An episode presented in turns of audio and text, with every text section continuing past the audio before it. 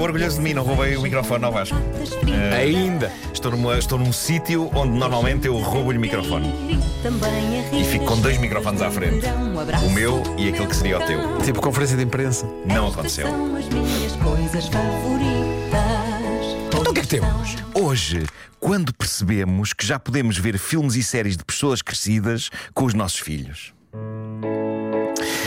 Ser pai passa por várias fases que nós achamos que nos vão pôr à prova e que provavelmente serão todas difíceis. Primeiro é quando os filhos são bebés, depois é quando estão na idade dos porquês, depois é quando chegam à adolescência. Eu diria que, em teoria, e digo em teoria porque há sempre a possibilidade dos nossos filhos descambarem e virem a ser umas bestas quando forem adultos, mas eu acho que a coisa só deve ficar mais pacata quando um filho chega para aí aos 30 anos, não é? Ah, já é um senhor aí ou uma senhora e podemos confiar neles para tomarem conta de nós.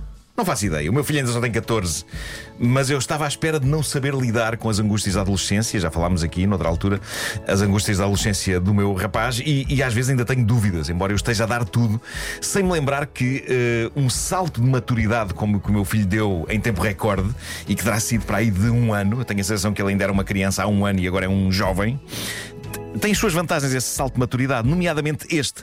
Abre-se o leque de coisas que podemos ver juntos, entre filmes e séries. Eu já não tenho de ter o pudor que tinha de estar a ver um filme ou uma série com, sei lá, um pouco mais de terror, por exemplo, porque ele agora já alinha na coisa e de repente estamos quase nivelados na nossa apreciação de coisas. E eu estava a pensar nisto ontem, quando estava com ele a ver um dos episódios novos da série Black Mirror. Não sei se vocês já viram a nova temporada, Ainda não. mas o episódio em questão chama-se Demon 79 e tem uma estética de filme de terror dos anos 70 para contar uma história que, à boa maneira, Black Mirror é sobre angústias bem contemporâneas, como a xenofobia que continua a graçar pelo mundo ou a ascensão do populismo e dos extremismos. O episódio tem, por isso, assim, tipo dois níveis de leitura. É possível vê-lo como uma espécie de comédia de terror, em que nos vamos rindo e vamos apanhando cagaços, porque a verdade é que o episódio é hilariante, nem que seja pelo facto de cruzar magia negra e demónios com a lendária banda alemã da era do disco, os Bonnie M, É, pá, que é bom. uma grande mistura. Ah, mas para além deste lado mais imediato, tem um outro lado, um outro nível de leitura, em que, como todas as boas sátiras, se faz um comentário social e político. E enquanto eu ia enquadrando e explicando esse lado ao Pedro e ele ia percebendo como é que se pode cruzar comédia e terror com uma mensagem mais séria sobre o mundo, eu dei por mim a pensar. Caramba, isto é algo com que eu sonho há que tempos. Nada contra os tempos em que juntos víamos o Pocoyo, pelo contrário, que eu tenho excelentes memórias de me rir com o Pocoyo tendo um bebê ao meu colo, mas lembro-me de pensar.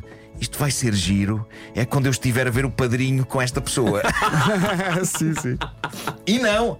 Ainda não vimos o padrinho, ainda não vimos o padrinho, lá chegaremos. Mas temos visto filmes e séries que já não são apenas as da Marvel.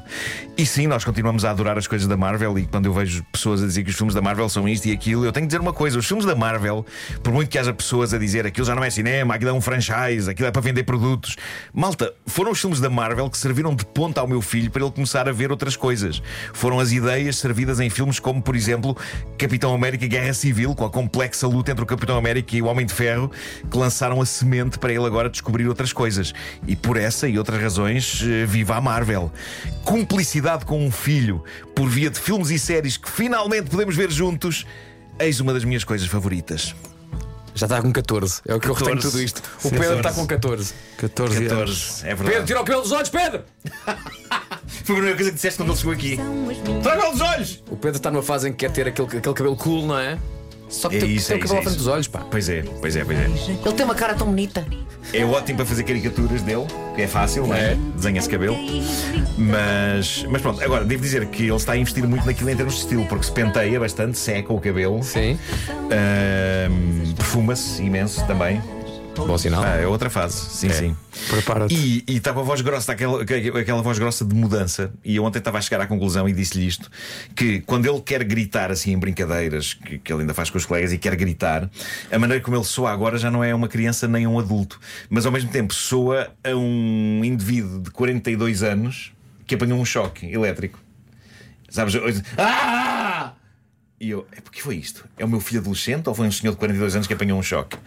Não, E era A ou era B? Não, era A. Ok. Nunca se sabe, podia ser um senhor de 42 anos a arriscar fortemente na, em nível de eletricidade.